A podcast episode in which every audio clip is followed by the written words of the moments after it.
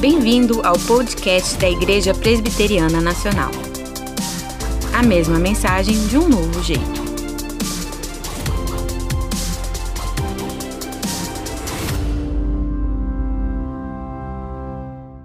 Boa noite, meus irmãos, a graça e a paz do Senhor, amém, queridos?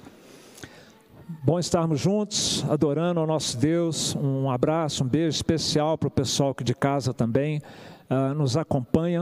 Não sei se vocês sabem, né? Além de, do grupo todo que vem aqui, apesar das restrições, nós temos sempre fielmente pelo menos 200 dispositivos conectados aos domingos pela manhã e à noite uh, no nosso culto. Mesmo quando aqui está com praticamente todos os lugares ocupados, os lugares disponíveis, nós temos essa igreja virtual nos acompanhando e se Deus quiser em breve estaremos pelo menos 90% todos aqui presentes. Meus irmãos, hoje nós então iniciamos mais uma série expositiva da carta do apóstolo Paulo uh, aos Gálatas. E eu então peço que você abra o texto bíblico que vai nos acompanhar, se assim Deus permitir, ao longo desse ano. Provavelmente vamos chegar até o mês de novembro com essa série bíblica do livro de Gálatas. E nós vamos ler os cinco primeiros versos deste, deste livro. E eu convido a igreja a se colocar em pé mais uma vez.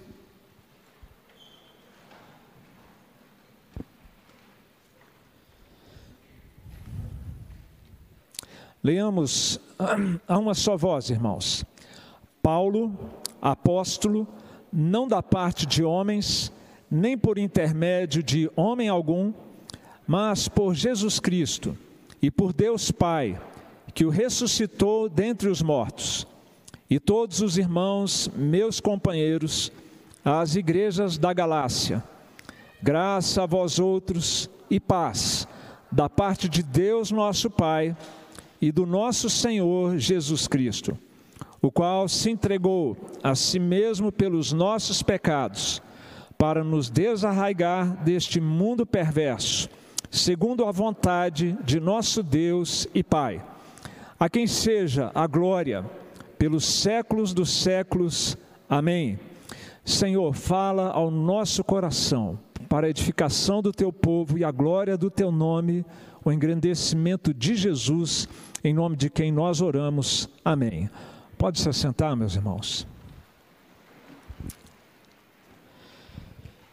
Queridos irmãos, ah, estamos dando assim início mais efetivo né, às atividades, à vida da igreja, ainda que com as restrições que o momento ainda nos impõe, mas ah, o conselho da nossa igreja se reuniu dia 2 de fevereiro e tomou algumas decisões que são importantes e que têm a ver, inclusive, com o tema dessa mensagem. Eu quero compartilhar na, na introdução dessa nossa mensagem. Nós fizemos uma baita travessia no ano de 2020 um verdadeiro deserto. Né, na vida de, da humanidade toda e na nossa realidade particular também, como Brasília, como Igreja Presbiteriana ah, Nacional. Mas podemos dizer, depois desse ano que acabou, até aqui nos ajudou o Senhor. Não foi, irmãos? Na sua vida, na sua casa, em nossa igreja, não há outra coisa a, a ser dita a não ser isso. Até aqui nos ajudou o Senhor. Era para ter sido o ano da celebração dos 60 anos da nossa igreja. Nós continuamos celebrando a presença de Cristo, a obra de Jesus no meio da igreja ao longo desses anos, mas festa mesmo não deu para fazer. Então o conselho deliberou que esse ano vai ser o ano mais da celebração. Não deu para celebrar com um ano, vamos com dois então. Esperamos que a pandemia colabore, né, para a gente é, poder fazer algumas coisas que a gente gostaria de fazer e ainda não foi, não foi possível. Acontece, irmãos, que nós ainda estamos vivendo um tempo de incertezas.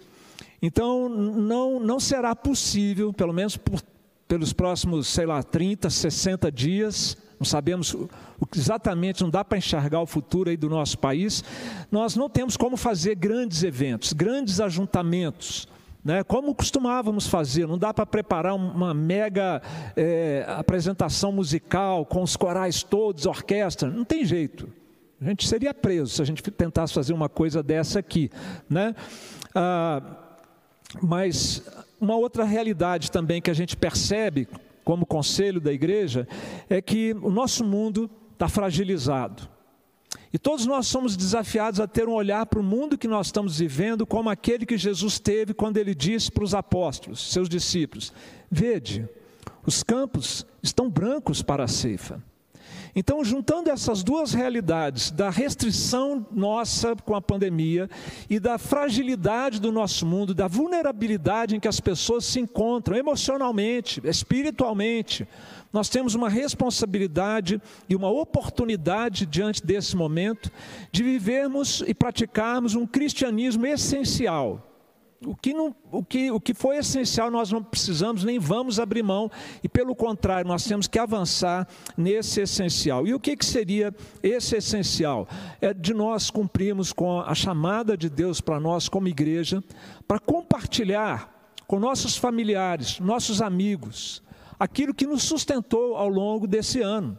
Claro, sustentou ao longo de toda a vida, mas no ano crítico, como foi o ano passado, o que foi que nos sustentou? O que foi que não nos deixou sucumbir, nos abatermos numa depressão, ah, desfacelarmos a nossa família, como muitos eh, passaram ou estão passando por isso? O que foi? Nós precisamos dizer, precisamos contar o que, que foi. É muito, muito próximo, é muito forte isso na nossa realidade. E por isso nós estamos propondo o seguinte tema para o ano de 2021. Compartilhe. Em todo o tempo, Jesus é a nossa paz. Vamos ler juntos o versículo, irmãos? Pois não podemos deixar de falar do que vimos e ouvimos. Acho que agora os irmãos enxergaram do jeitinho. Vão lá? Pois não podemos deixar de falar do que vimos e ouvimos. Vamos compartilhar. Se eu falasse assim, vamos proclamar, vamos evangelizar, eu imagino que boa parte dos irmãos ia falar assim: não, peraí, isso aí é, é, deixa para os pastores, para os presbíteros, para os irmãos mais assim treinados, mais capacitados. Esse negócio de evangelização é meio difícil. Agora eu pergunto: compartilhar você sabe? Você sabe compartilhar? Olha, se você usa mídia social, você nunca compartilhou tanto, nunca foi tão compartilhado com você. É isso. É na, na naturalidade da nossa experiência de cada dia de compartilhamento que nós estamos desafiando a igreja, então, a fazer esse compartilhamento. Nós temos um irmão aqui da igreja, o Fábio, que ele está gravando a leitura bíblica que ele está fazendo e postando num podcast no Spotify e compartilhando uma iniciativa solo. Evaldo, nosso presbítero, gravou um cântico, Vem Derrama Paz, e é, foi apresentado no, na live dessa semana, da quarta-feira, quando nós trouxemos a palavra à igreja, e compartilhou com os amigos dele. Tem tido grandes é, retornos de, de pessoas que não são evangélicas, sabe, apreciando a mensagem derramar paz no mundo sem paz. É isso. Compartilhe, seja criativo, pense em, em, em, alternativas, em meios. E nós, como igreja, temos hoje muito material produzido e sendo produzido que você pode compartilhar: música, pregação, programa infantil. Olha, é impressionante a nossa, o nosso acervo nessa altura é, da, da pandemia e do ano que nós estamos vivendo. Ainda o conselho deliberou também, meus irmãos, pode deixar esse esta imagem aí. O conselho deliberou a volta da escola bíblica a partir do dia 21 de fevereiro, 100% online. Tá? Depois nós vamos explicar isso para os irmãos. Você vai ter 10 classes, pelo menos fora das crianças, para acessar ipn.org.br barra EBD online e escolher uma das 10 classes para você participar no, no primeiro trimestre desse ano. E vamos também começar com as séries expositivas da Palavra de Deus. De manhã, a série que nós vamos iniciar no, nos domingos pela manhã, sempre que possível, uh, podem projetar para nós, por favor, as bem-aventuranças, o retrato falado da nova criatura. Qual a relação desta série com o tema do ano? Se nós vamos compartilhar da paz, só tem paz para compartilhar quem é uma nova criatura.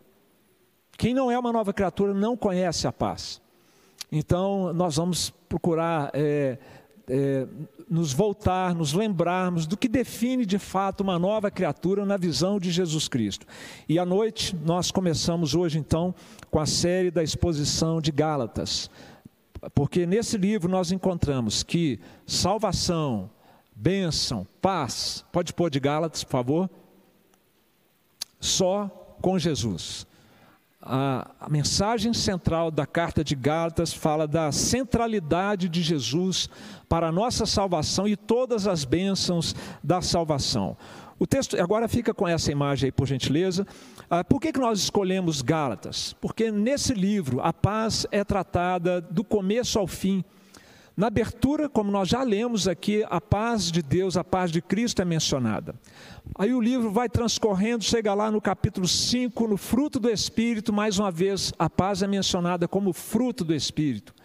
E terminando a carta, Paulo não deixa esquecido o apóstolo, inspirado pelo Espírito, ele vai falar também ah, no capítulo 6, verso 15, a regra que resume o livro e que indica o caminho a ser seguido pelo povo de Deus.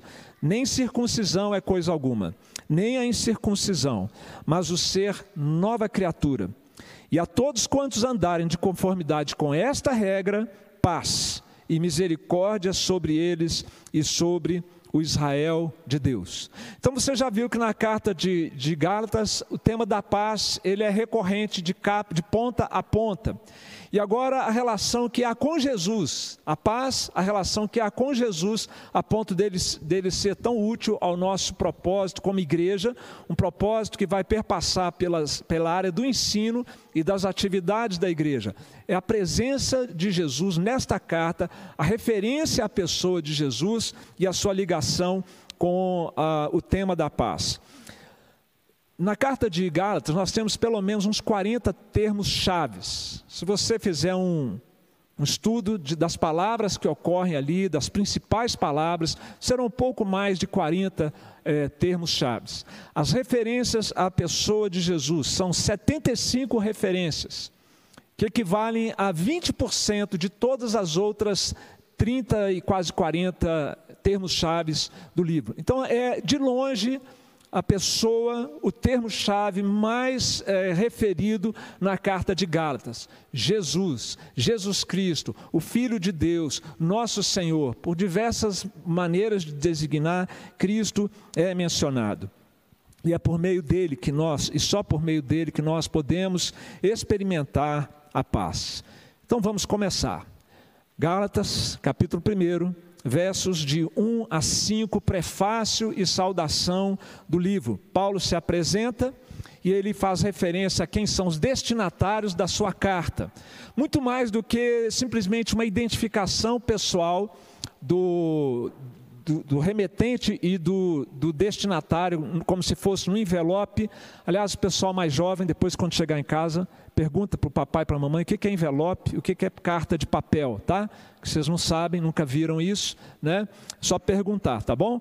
Ah, mas aqui, apesar de ser uma, uma abertura, vamos dizer assim, formal, uma formalidade, né? Que era muito típica das cartas, nós temos aqui um suculento material, uma, uma, um suculento alimento espiritual é, nessa aparente formalidade deste começo. E se eu pudesse aqui tentar resumir toda a mensagem desses cinco versículos, eu diria que nós aqui somos é, encorajados e desafiados pelo próprio Deus a aprender que nós devemos contar com a provisão de Deus para sermos uma igreja boa e fiel. Qual é a provisão de Deus?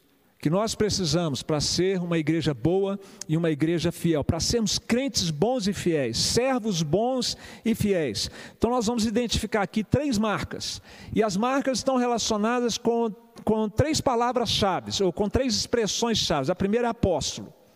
Nessa palavrinha nós temos uma marca de uma igreja boa e fiel. A segunda, igrejas da Galácia. Nessa expressão há uma segunda marca de uma igreja boa e fiel. E a terceira marca tem a ver com a Trindade, o Deus Pai e o Deus Filho. Todas as vezes, são três vezes que cada um deles é mencionado apenas nesses primeiros cinco versículos. Vamos então à primeira marca. A primeira marca de uma igreja boa e fiel é que ela tem pastores segundo o coração de Deus, designados por Deus, chamados por Deus, capacitados por Deus, alinhados com a vontade de Deus. Esta é a primeira carta na história por volta do ano 50 depois de Cristo, que Paulo escreve a carta. Não tinha nem 20 anos que Cristo tinha morrido. Provavelmente essa é uma data que os é, especialistas entendem que ela foi escrita. Ela é considerada a carta magna da igreja.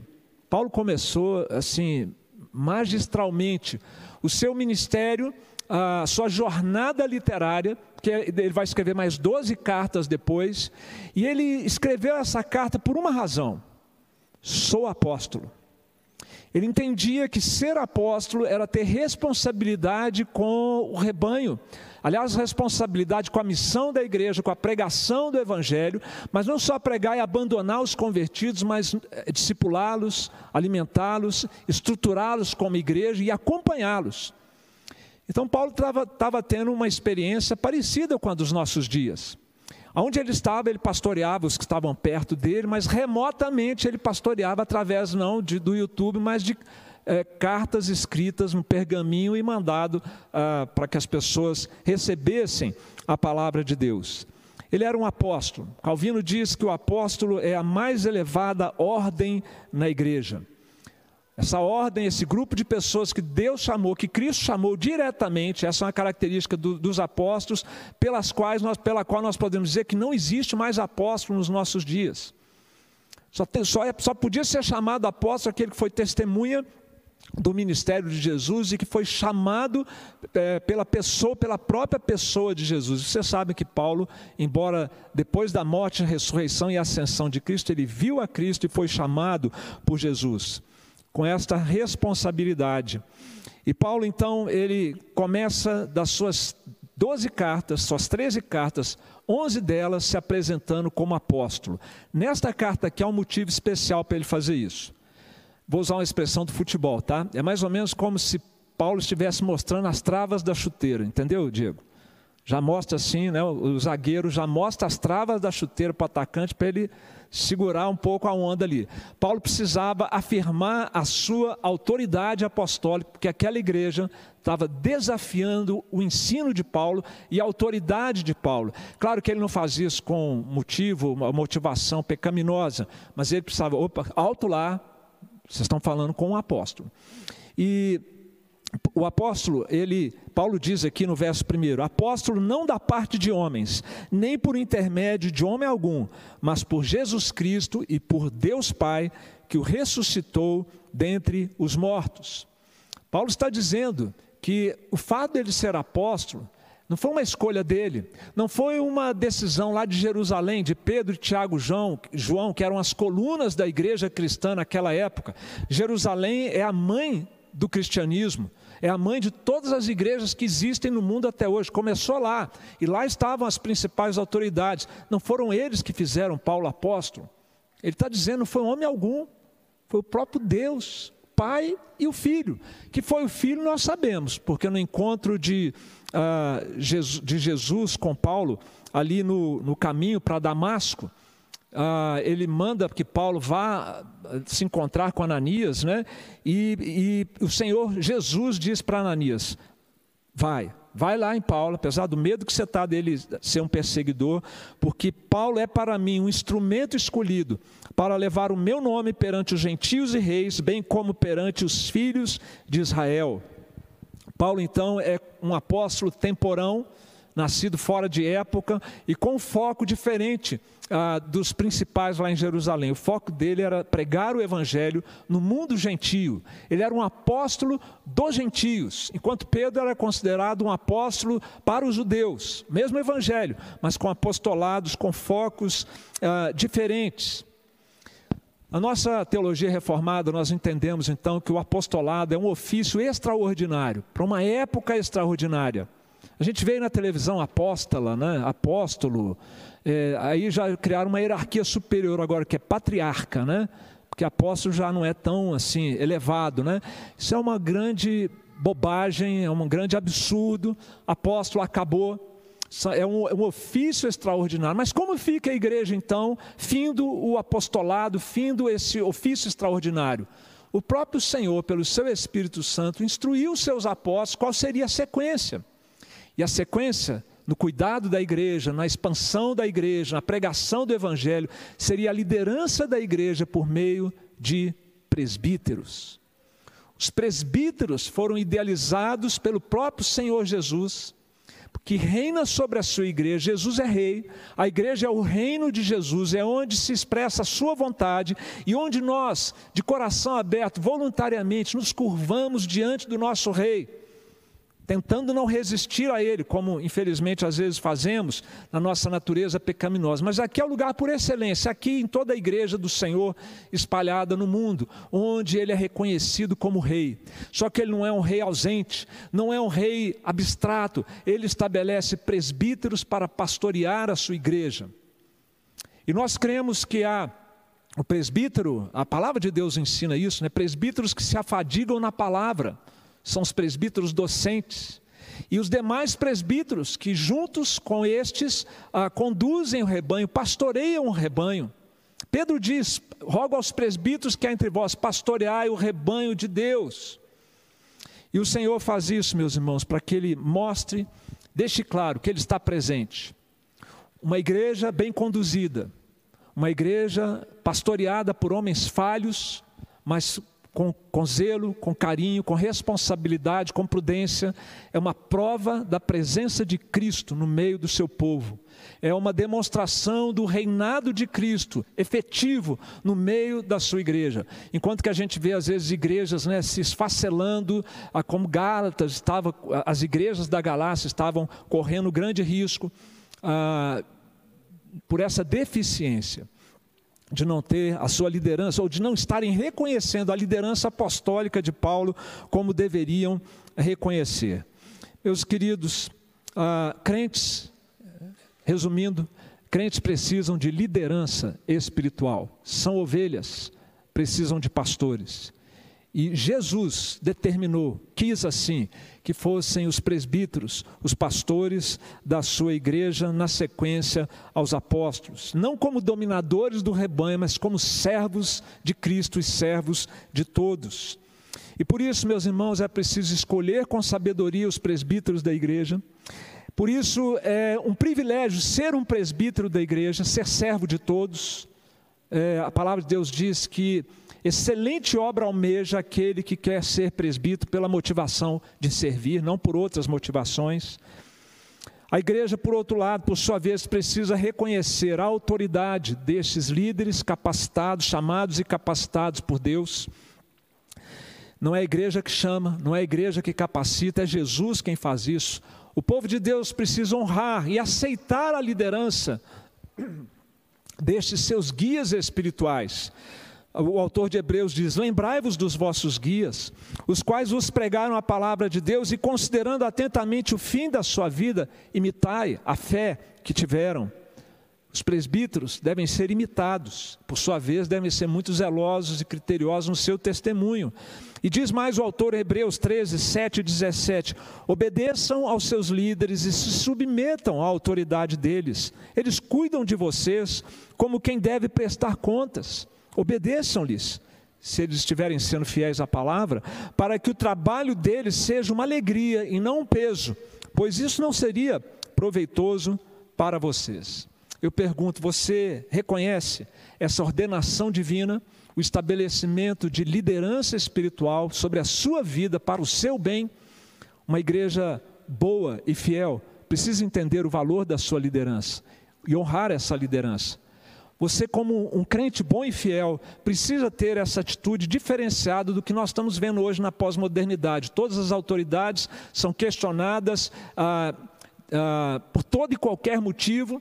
Não há respeito, não há carinho, não há amor para com as autoridades. Você tem se colocado em submissão às autoridades da sua igreja para crescer espiritualmente. Você honra, respeita, ora com amor pelos oficiais da igreja, pastores, presbíteros, diáconos. Você fala da sua liderança com temor diante de Deus. Sabe por que eu estou pontuando tudo isso? Porque em Gálatas tudo já tinha acabado. Já não existia mais o respeito pelo apóstolo Paulo. E Paulo diz que eles estavam se mordendo, se digladiando e eles iam acabar sendo consumidos por aquela atitude. Contemos, meus irmãos, com a provisão de Deus para sermos uma igreja boa e fiel a Ele. Uma igreja boa e fiel a Ele tem liderança espiritual constituída por Deus, pastores segundo o coração de Deus. Mas eu disse que a, a outra expressão que define uma marca da igreja são, a, a, é a expressão igrejas da galáxia. O que, que nós aprendemos a partir desta expressão, conhecendo todo o contexto da carta? É, eu me dei ao, o privilégio de ler essa carta antes de poder trazer aqui para os irmãos oito vezes. Estou respirando Gálatas. Então, de capa a capa, eu pude enxergar a problemática toda envolvendo esta igreja. E se tem uma coisa que é necessário para uma igreja ser boa e fiel, que a gente aprende pelo anteexemplo da Galácia, das igrejas da Galácia, é preciso crentes que perseveram na palavra de Deus.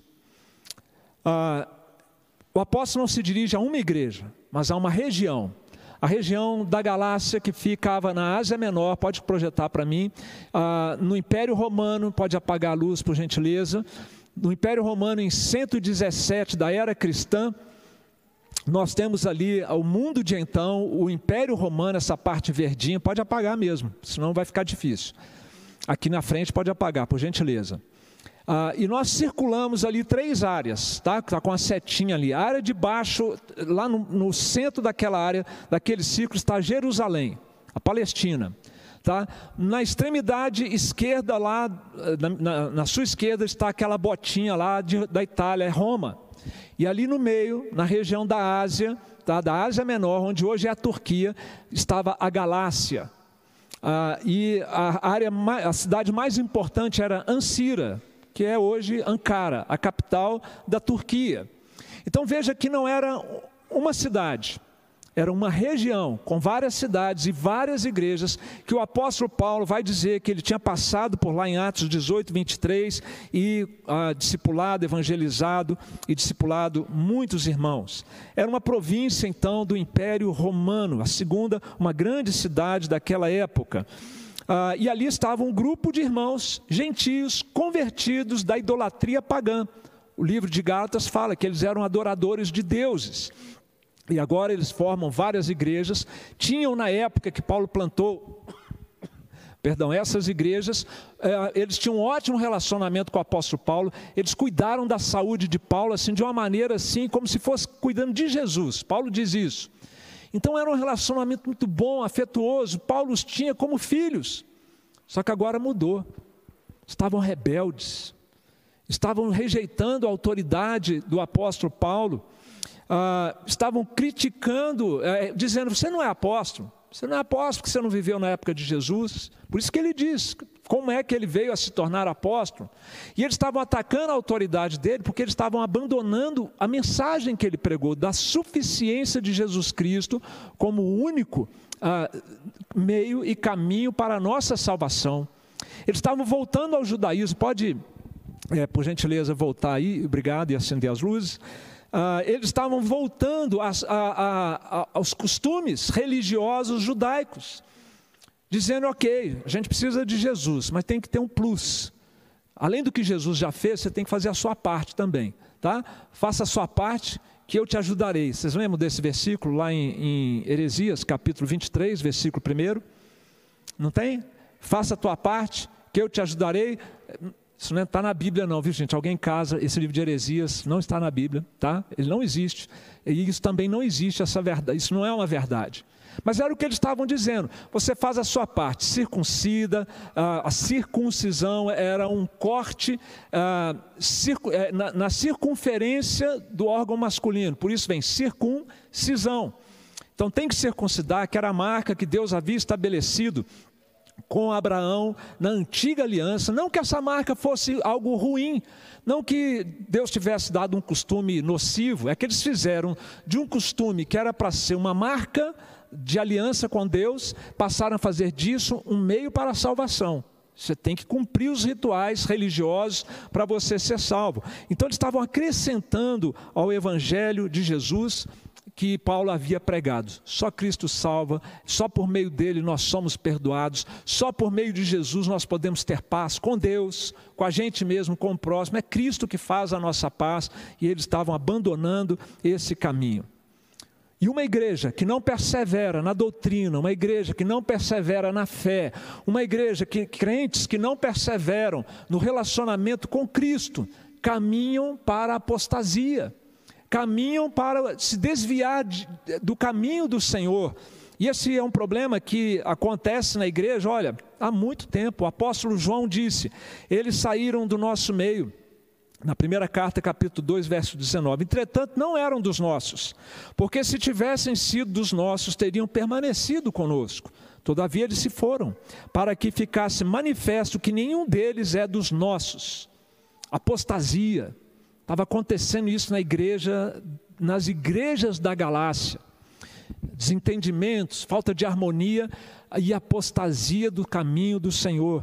O autor de Hebreus é, toca num versículo que nós vimos em Abacuque, que está aqui em Gálatas e que está aqui em Hebreus também. Todavia o meu justo viverá pela fé. Se retroceder, nele não se compraz a minha alma. Nós, porém, não somos dos que retrocedem para a perdição. Somos, entretanto, da fé para a conservação da alma. Então você percebe que há essa tensão na história da igreja, na vida dos crentes, em todas as épocas. Se você não abrir o olho, se eu não abrir o olho, se nós não vigiarmos, se nós não buscarmos os meios de graça, se nós não cuidarmos da nossa vida moral, que começa muitas vezes por aí, pela vida moral. Paulo fala de, de uns homens lá da sua época que, tendo é, descuidado da boa consciência, vieram a naufragar na fé. Então, quando a gente começa a abrir a porta para pecados de natureza moral, nossa comunhão com Deus vai esfriando, nossa fé vai enfraquecendo, daí a pouco a gente não quer mais saber da igreja, da Bíblia, da oração, e o caminho da apostasia está bem ali à frente de nós. E esta foi a razão da carta de Gálatas ter sido escrita para, vamos falar um termo aqui da época, da nossa época, imunizar o apóstolo ou imunizar os crentes da sua época contra a apostasia. E eu pergunto para você: você tem caminhado firme na sua fé em Cristo? Tem havido incredulidade no seu coração? Doutrinas fundamentais que você antes acreditava, de repente agora você fala assim: hum, não sei bem se é assim. Bíblia como única regra de fé e de prática, a palavra de Deus. Não sei, tem tantos livros de religião por aí.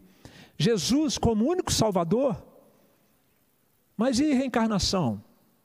E Maria? E esforço pessoal não conta? Coisas básicas da fé começam às vezes já não fazer mais tanto sentido no, no nosso coração. Isso tem acontecido com você? Você tem cuidado da sua vida moral? Você tem procurado viver em santidade? Temos procurado viver em santidade, meus irmãos? Você tem se alimentado da palavra de Deus, porque a palavra de Deus é o combustível da fé. A fé vem pelo ouvir e ouvir a pregação da palavra de Cristo. Sem a palavra, nossa fé vai minguando, nós vamos adoecendo, vamos enfermando espiritualmente. É por isso, meus irmãos, que, felizmente, nós podemos contar com a provisão de Deus para nós sermos crentes bons e fiéis perseverantes na palavra de Deus. Nada disso que está sendo, nada que você ouvir desse púlpito, de uma sala de escola dominical, ou ler na Bíblia, como um desafio, como uma exigência da palavra de Deus, não se sinta só e desamparado. A graça de Deus é provisão de Deus para você conseguir alcançar esse ideal. E nós vamos terminar, irmãos, falando de uma terceira e última marca que tem a ver com a presença é, recorrente da Trindade aqui, pelo menos do Pai e do Filho. Três vezes eles são mencionados aqui. Quando Paulo fala que ele foi é, designado apóstolo da parte do Pai e do Filho, mas Paulo, ele, quando fala do Pai e do Filho, ele sempre acrescenta alguma coisa. O Pai que ressuscitou o Filho, o Filho que entregou a sua vida, o Pai que foi pela sua vontade que a nossa salvação foi é, planejada, o Pai, ao, o Pai a quem toda a glória deve ser dada. Percebe? Meio que o assunto assim, não, tá, ele está fora da, da, da, apresentação, da formalidade ali. Esse é o, a sustância, né? é o, a fartura ah, que a palavra de Deus nos oferece aqui. A Trindade, meus irmãos, é, na carta toda, o termo-chave, as pessoas da Trindade, são termos-chave que, são, que ganham disparado. Se Jesus já ia disparado, juntou o Pai e o Espírito aqui, nenhum outro termo se equipara. São 128 ocorrências, as pessoas da Trindade, num total de 400 ocorrências dos termos-chave da, da nossa carta de Gálatas. E o que, que nós aprendemos aqui, meus irmãos, é que ah, Deus uma igreja para ser boa e fiel, um crente para ser bom e fiel, é preciso Deus presente, abençoando o seu povo. Três bênçãos são mencionadas aqui. A primeira delas, a bênção da redenção, a bênção do redentor. Nosso Senhor Jesus Cristo, no verso 3, entrando no 4, o qual se entregou a si mesmo pelos nossos pecados para nos desarraigar deste mundo perverso, segundo a vontade de nosso Deus e Pai. A palavra desarraigar, ela é muito interessante porque na, na, na, o, o termo grego é o mesmo que aparece em Atos 7:34, quando está escrito assim: Deus dizendo: por boca de Estevão: Vi com efeito o sofrimento do meu povo no Egito, ouvi o seu gemido e desci para libertá-lo, para desarraigá-lo, para tirá-lo da escravidão em que eles se encontravam lá, e foi isso que Cristo fez para também nos desarraigar, nos libertar deste mundo perverso, da escravidão, deste mundo mal e do pecado e do mal que existe dentro de nós.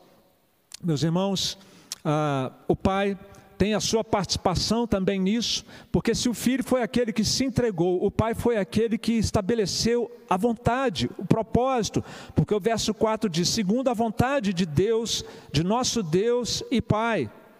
O Pai estabelece o propósito, o Pai decreta na eternidade a nossa salvação, o Pai entrega o seu filho, o Pai ressuscita o seu filho. Tudo isso está aqui, meus irmãos, nesses cinco primeiros versículos expressando o amor de Deus por mim e por você, o amor do Pai.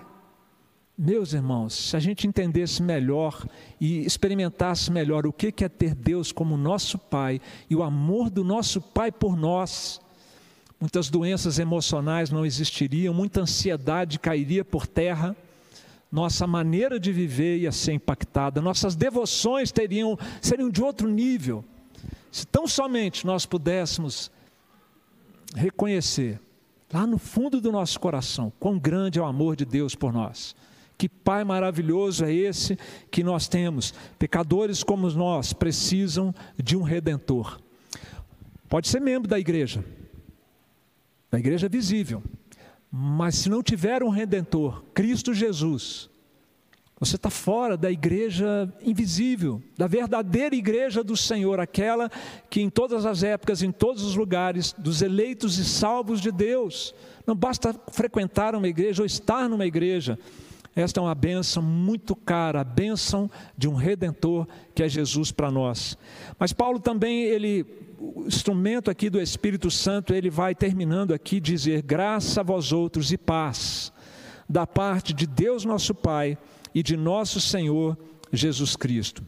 Interessante que ele diz que é do Pai e do Filho que procedem a graça e a paz de Deus. Graça de Deus. Você não foi criado para autossuficiência nem para a para independência de Deus, para autonomia. Ninguém aqui foi criado, todo ser humano foi criado como, mal comparando, um dispositivo eletrônico que, se não ligar na, na, na energia, vai descarregar e não vai funcionar. Para de funcionar, funciona mal. Bem mal comparando, né? Porque nós estamos falando de criaturas criadas à imagem e semelhança de Deus. Mas nós sofremos da síndrome do jardim do Éden, da autodivinização, de achar que nós podemos é, estabelecer nossas próprias regras, trabalhar com a nossa própria força, capacidade, inteligência e que não precisamos de Deus. Está na natureza de todo ser humano. E aquele que já nasceu de novo, briga lá dentro dele essa tensão de viver guiado pelo Espírito ou de viver guiado pelo seu próprio ego, de se relacionar ah, conduzido pelo amor do Espírito Santo, num relacionamento de paz com as pessoas, ou viver em relacionamentos conflituosos por causa da, da nossa natureza.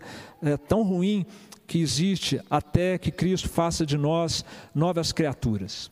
Graça de Deus, meus irmãos, é a graça de Deus que nos ajuda, que nos capacita, que nos ajuda a alcançar as, as, as metas que Deus estabelece para nós na Sua lei. É a graça de Deus, meus irmãos, que faz milagres na nossa vida quando nós dependemos de Deus. A igreja precisa da ajuda de Deus. Você e eu precisamos da graça de Deus para sermos crentes bons e fiéis ao nosso Deus.